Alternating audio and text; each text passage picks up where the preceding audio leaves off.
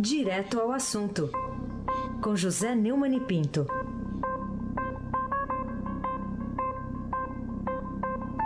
Neumann, bom dia. Bom dia, Raíssen Abac. Bom dia, Camila Tulinski. Bom dia, Afrânio Vanderlei Cruz. É o pedalinho. Tchau, querida. Bom dia, Moacir Evangelista Yazi. Bom dia. Emanuel, Isadora e Alice Bonfim. Bom dia, ouvinte da Rádio Eldorado, 7.3 FM Raíssen Abac. Ô Neumann, sabe que ontem, ali por volta das 18 horas, mais ou menos, eu estava refletindo, conversando com meus botões, e, olhando aquele sol maravilhoso e pensando, puxa, imagina só um sujeito num recolhimento noturno com horário de verão, né? Que sofrimento, né? É. Né? O, o, o Neu- é, acabou o recolhimento noturno, seu Raio. Acabou, né? 44 a 26. Então, como é, como é que fica? Quer dizer que não há mais crise, então, entre os poderes deste país? Nem igualdade de todos perante a lei. Não houve nenhuma abstenção. Olha, pensando bem, quer dizer, você vê que, na verdade, eram necessários 41 votos. São 81 senadores, maioria absoluta, né? Tanto a favor quanto contra. A S teve 44. Teoricamente, ele passou apertado, mas na verdade não. Ele teve só três votos de diferença a favor, mas os que votaram contra foram só 26, né? É, na verdade é que ele, ele passou, digamos que ele passou por média, viu? Na semana passada, o plenário do Supremo decidiu que cabe ao Poder Judiciário aplicar medidas cautelares de parlamentares, mas, num caso de afastamento direto ou indireto do cargo, é necessário o aval do Congresso, é, depois de um falso conflito entre os dois poderes sobre o assunto. Né? O resultado do julgamento era aguardado com expectativa, não só para o desfecho da situação do Oeste, como para casos futuros. E aí eles vão decidir é, entre duas categorias: é, os cachorros mortos, como o Delcídio do Amaral, o Eduardo Cunha, ou os donos dos porcos, como Renan Calheiros, Romero Jucá e, comprovadamente, Aécio Neves. O, para o resultado ser possível, rapaz, alguns senadores chegaram até a contrariar orientações médicas. O líder do PSDB, o Senado, Paulo Bauer, não é o Paulo Baia, aquele eterno meia lá, que jogava muito. Não? Sim. Paulo Bauer, de Santa Catarina, Hum. teve uma crise hipertensiva de manhã e foi direto para o hospital para o Senado. É, o, o final da votação até atrasou um pouco para aguardar a sua chegada.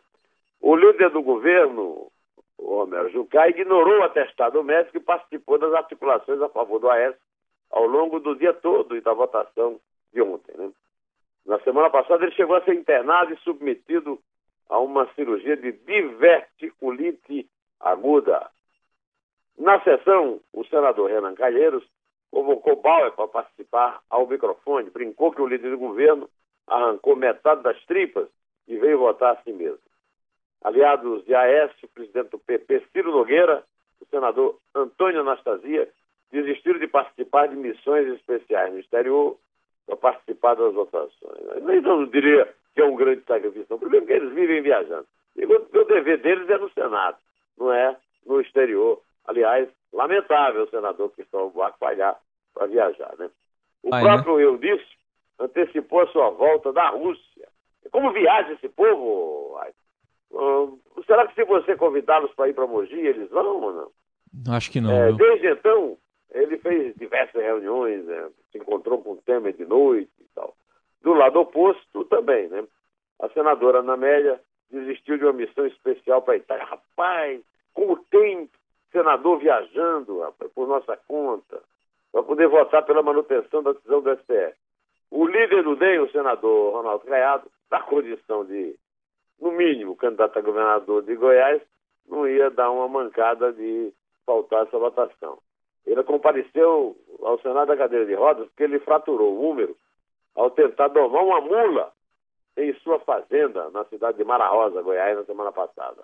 Está de licença médica por 15 dias, é, mas compareceu. Bom, eu vou pedir ao Frânio Vanderlei Cruz que toque o senador Álvaro Dias, que fez um dos raríssimos discursos é, lúcidos e sensatos ignominiosa da história do nosso Senado, meu caro amigo. Afrânio Vanderlei Cruz. Nós estamos vivendo, senhor presidente, senhores senadores e senhoras senadores, um momento dramático na vida nacional, em que a sociedade exige a eliminação de todos os privilégios ainda conferidos às autoridades nacionais.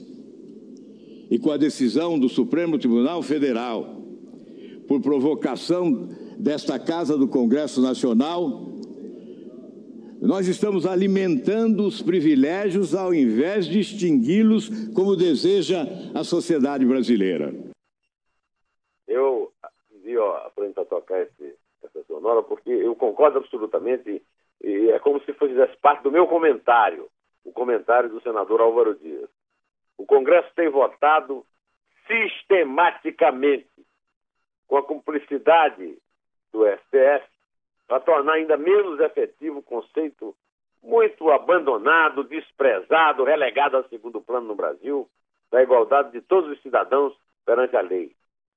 É, a consagração do privilégio, tal como foi descrita de forma simples, sucinta, direta e sensata pelo senador Álvaro Dias, é a negação do princípio fundamental da democracia.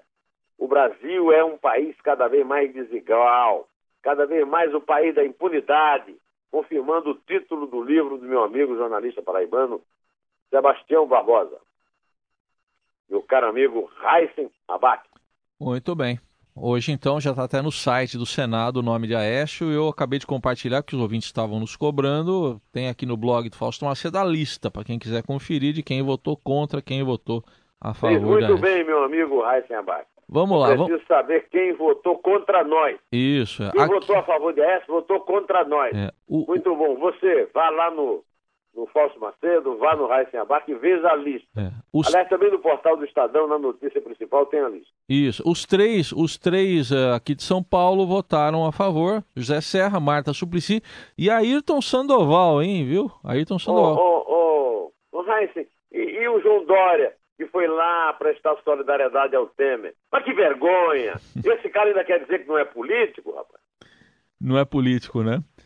Bom, vamos falar de uma. Olha, aqui é uma tragédia, hein, Neumani? Pelo menos 2 milhões e 800 mil jovens entre 15 e 17 anos devem terminar o ano sem completar os estudos no Brasil, isso acarretando um prejuízo de 35 bilhões de reais aos cofres públicos. Isso sim é tragédia, né?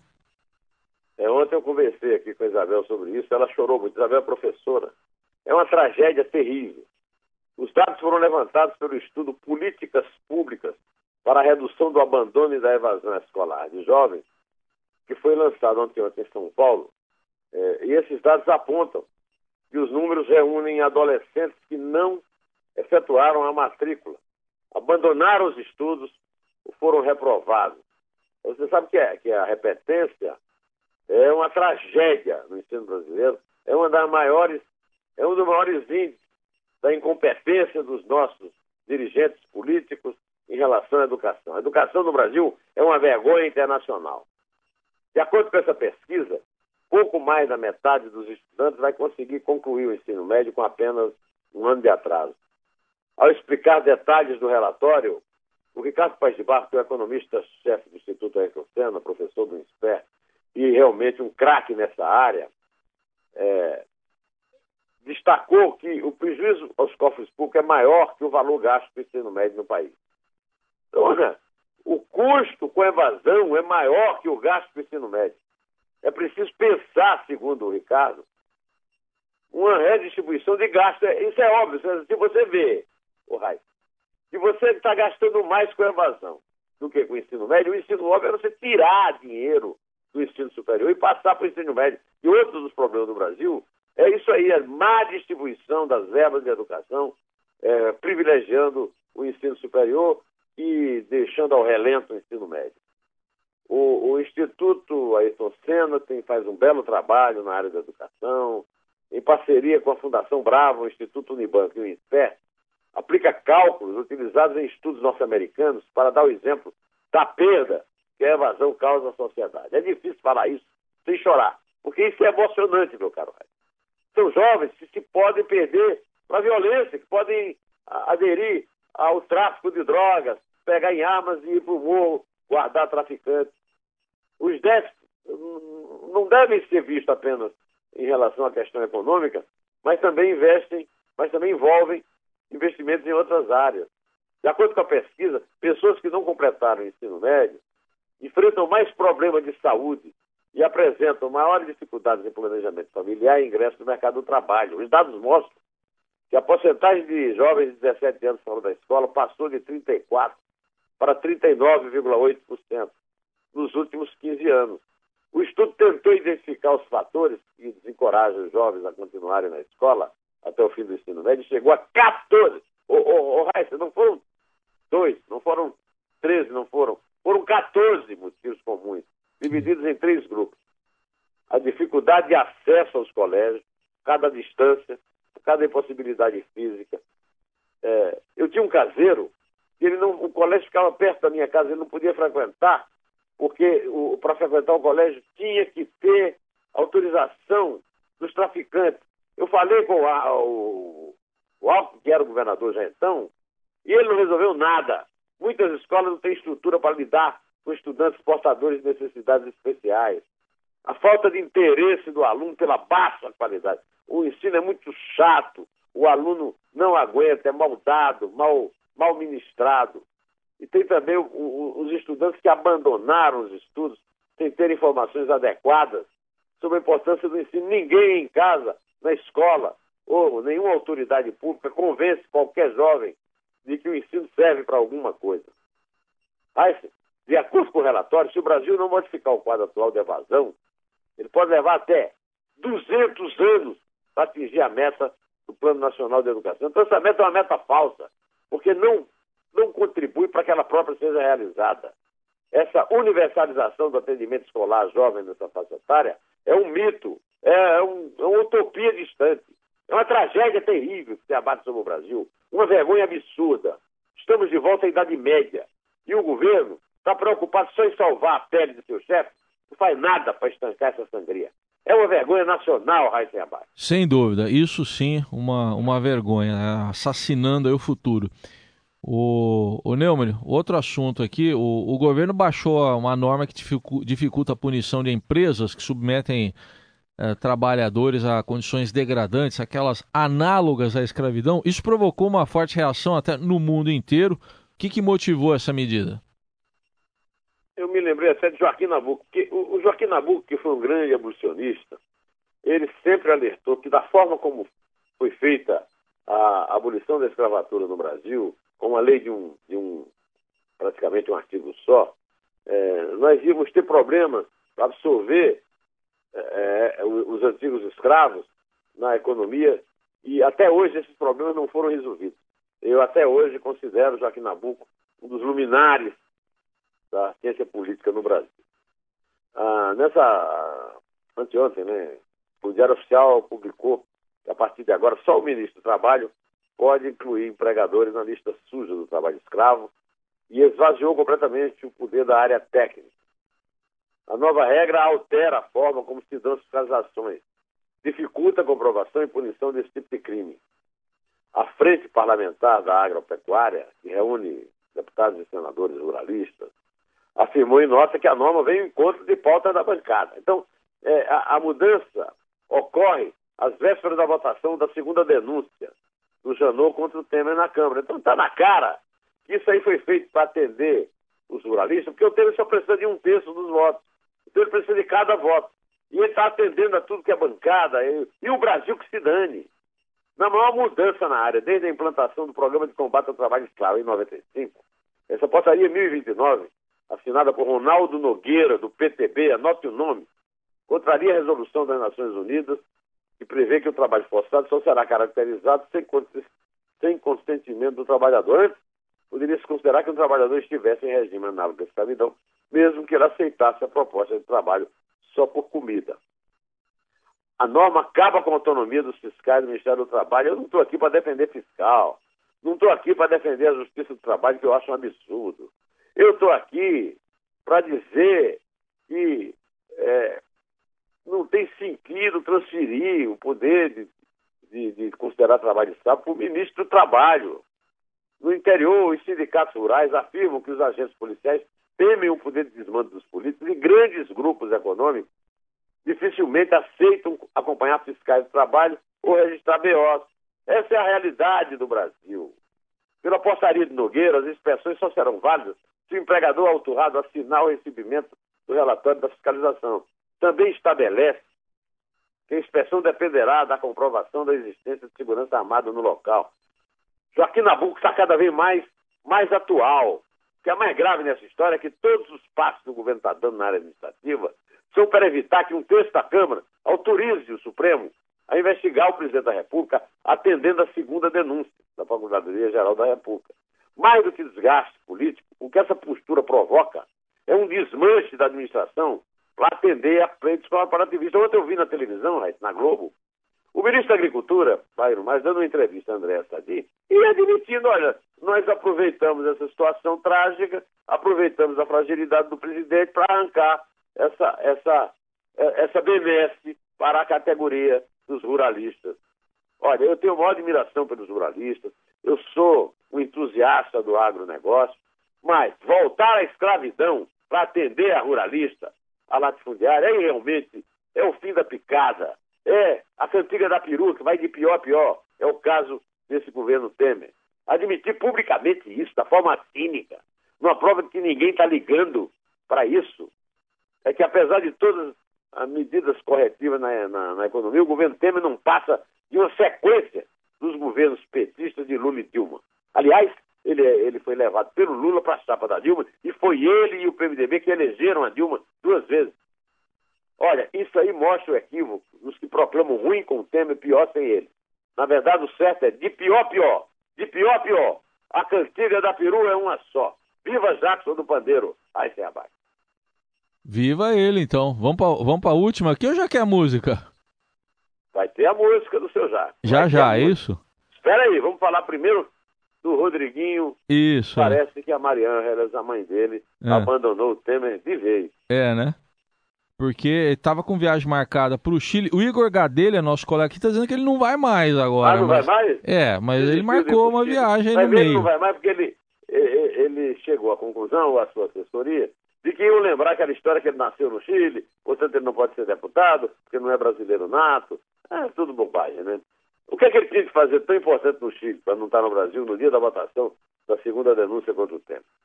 De qualquer forma, o, o, o, a casa vai votar a segunda denúncia. Né? É muito provável que hoje a Comissão de Constituição e Justiça vote isso. A presença dele é sinal de que aquela cara de constrangimento que ele estava na, nas fotos é, ontem, é, talvez tivessem forçado a é, mantê-lo por aqui. O, o, que é claro aí, o, vamos ouvir, vamos ouvir, depois eu falo. Toca aí, ó, Frank. A minha parcialidade, de fato, é, não tem nada por trás dela, não tem nenhum fato por trás da minha parcialidade que, que seja para ajudar ou atrapalhar o presidente Michel Temer. Muito pelo contrário. Então, a minha posição será estritamente parcial. Eu tenho dito desde a primeira denúncia que, independente do resultado, é importante que a Câmara encerre a, a sua votação.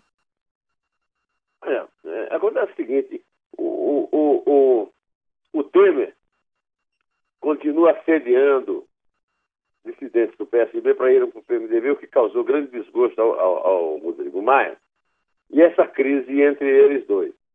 É como se vê, o fisiologismo preside tudo no Brasil.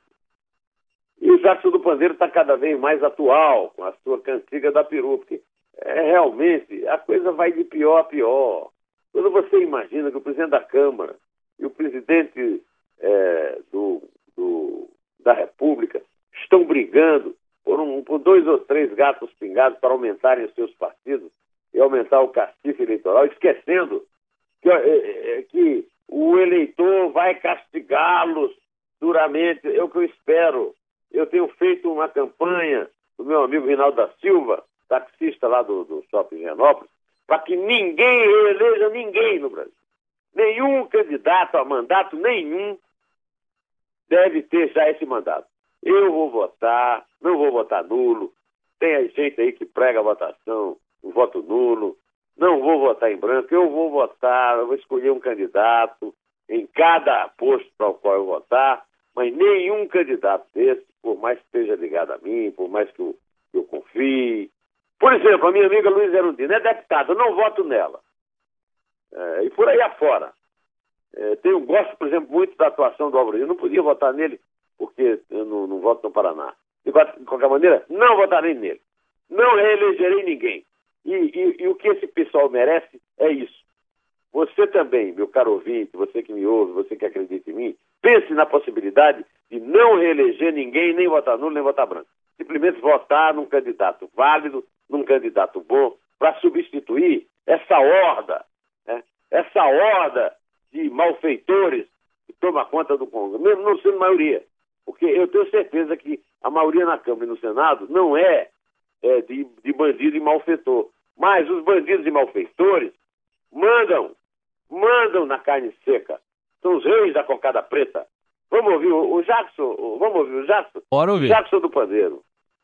De tudo isso, o que mais me inquisila é o sujeito entrar na fila pra comprar o que não tem.